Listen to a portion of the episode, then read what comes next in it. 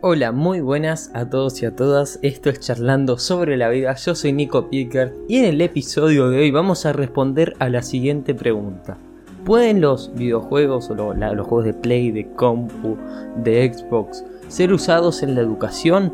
¿Y cuál es el potencial educativo de estos videojuegos, más allá del uso por diversión? Este podcast va dedicado a aquellos padres que piensan que no se puede usar, así que empecemos.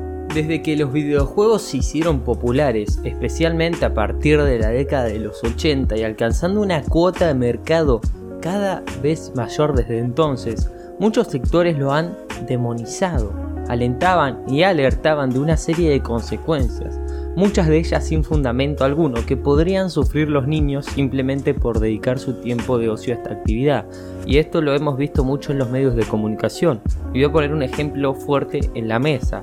El año pasado, si no mal recuerdo, hará uno o dos años atrás, cuando el Fortnite estaba en su pleno auge, culparon al juego de supuestamente eh, ser la motivación de un atentado que hubo en Nueva Zelanda, cosa que fue totalmente falsa y comprobada. Y hacían el ridículo en televisión. Ahí pueden ver cómo los medios intentan manipular y le dan mala fama.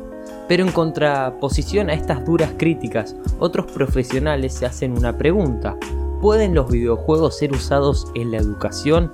Y es que si estamos hablando de un medio de entretenimiento que una gran parte de niños, adolescentes y adultos adoran, ¿por qué no aprovecharlo como medio para acercarles contenidos que sean didácticos, que de otra manera no les resultarían tan atractivos? Otros medios digitales han ido introduciéndose progresivamente en las aulas, como lo hicieron en su momento los CDs de audio, las películas, ya fueran creadas específicamente para un uso divulgativo o bien otras que igualmente servían para educar por la temática que trataban.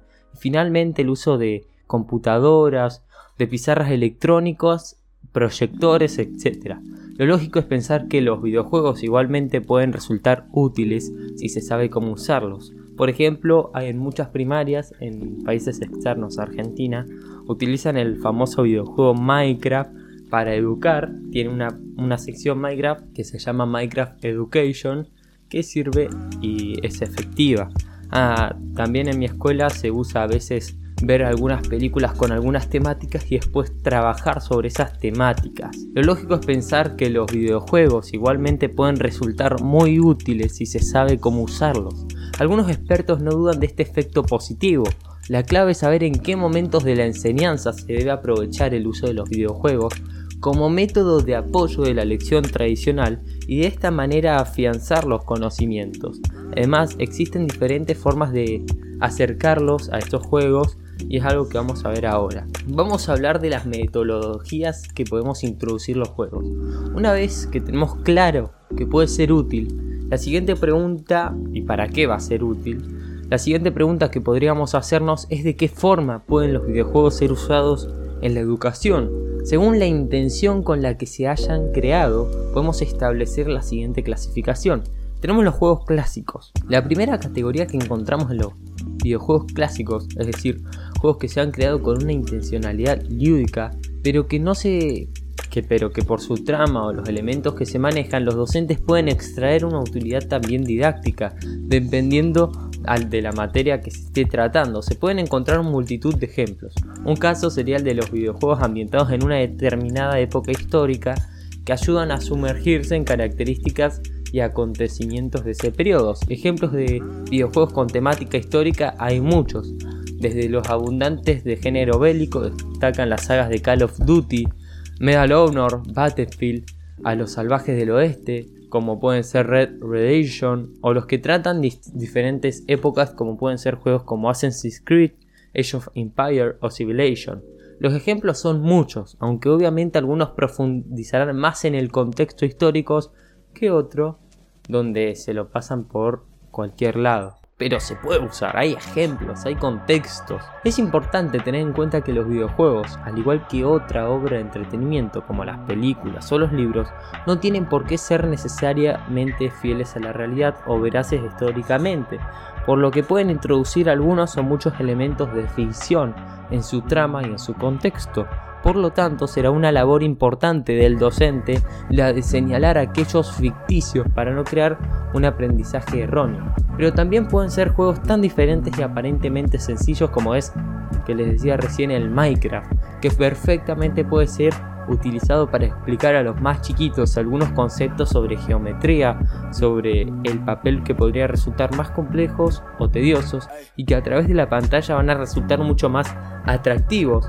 Otro ejemplo puede ser el simulador SimCity o similares, Team Park, Team Hospital o Caesa, donde el jugador crea poco a poco una ciudad y va descubriendo las necesidades de los ciudadanos y las dificultades que conlleva la gestión de un territorio, incluso cuando están tan simplificadas como dentro de los parámetros de un juego. Clasificación número 2.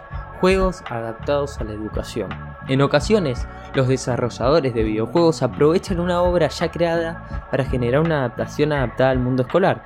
En el caso de la ya mencionada saga Assassin's Creed, estos famosos videojuegos han lanzado entregas ambientadas en momentos históricos tan distintos como la guerra de Pelonoso, el antiguo Egipto, la época de las cruzadas, la Italia renacentista, la China de la dinastía Ming y demás. Dicha saga, tras haber arrasado en su modalidad meramente lúdica, ha decidido aprovechar su potencial y crear unos modos específicos para fomentar las enseñanzas acerca de los momentos históricos en los que se desarrollan algunas de sus entregas.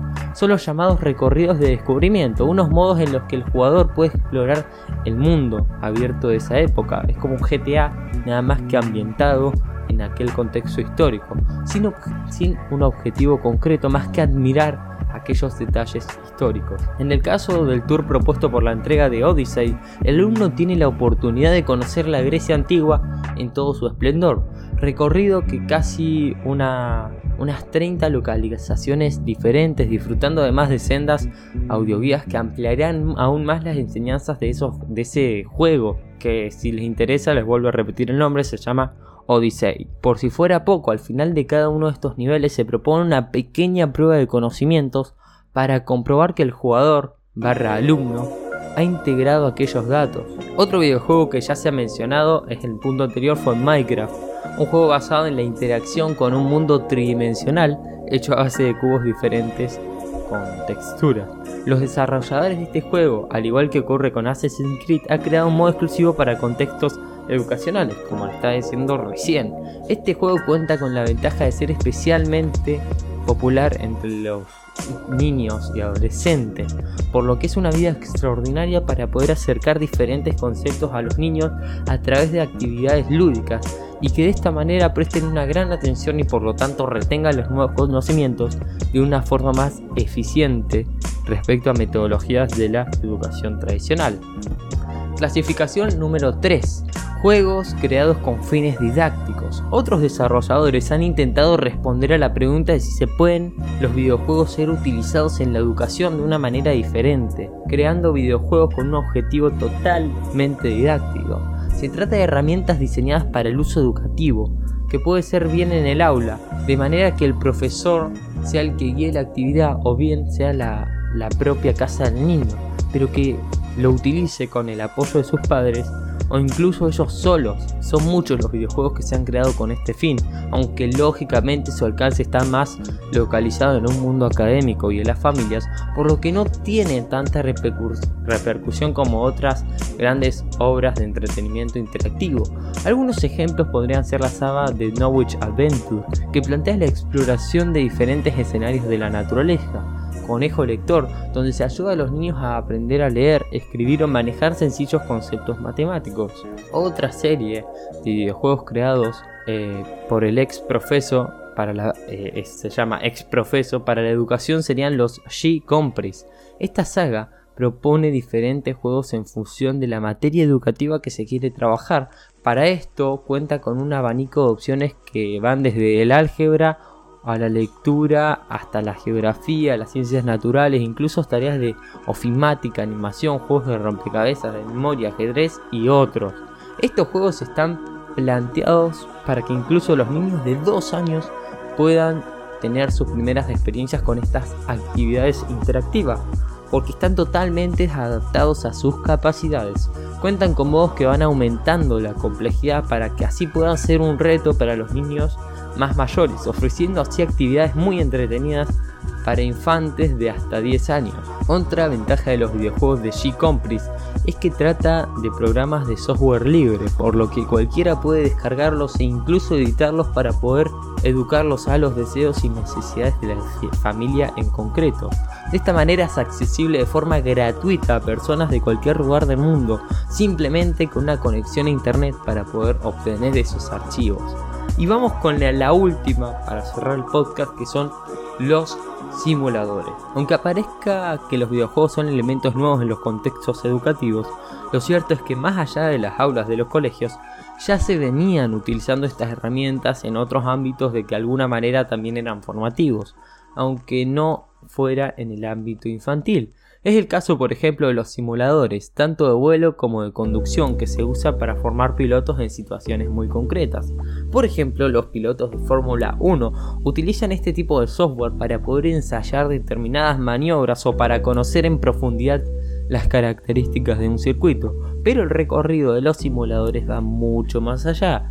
Y es lo que y es que la propia NASA también y otras agencias espaciales como SpaceX utilizan estas herramientas para poder anticiparse a las posibles situaciones que puedan darse en una misión más allá de la atmósfera terrestre.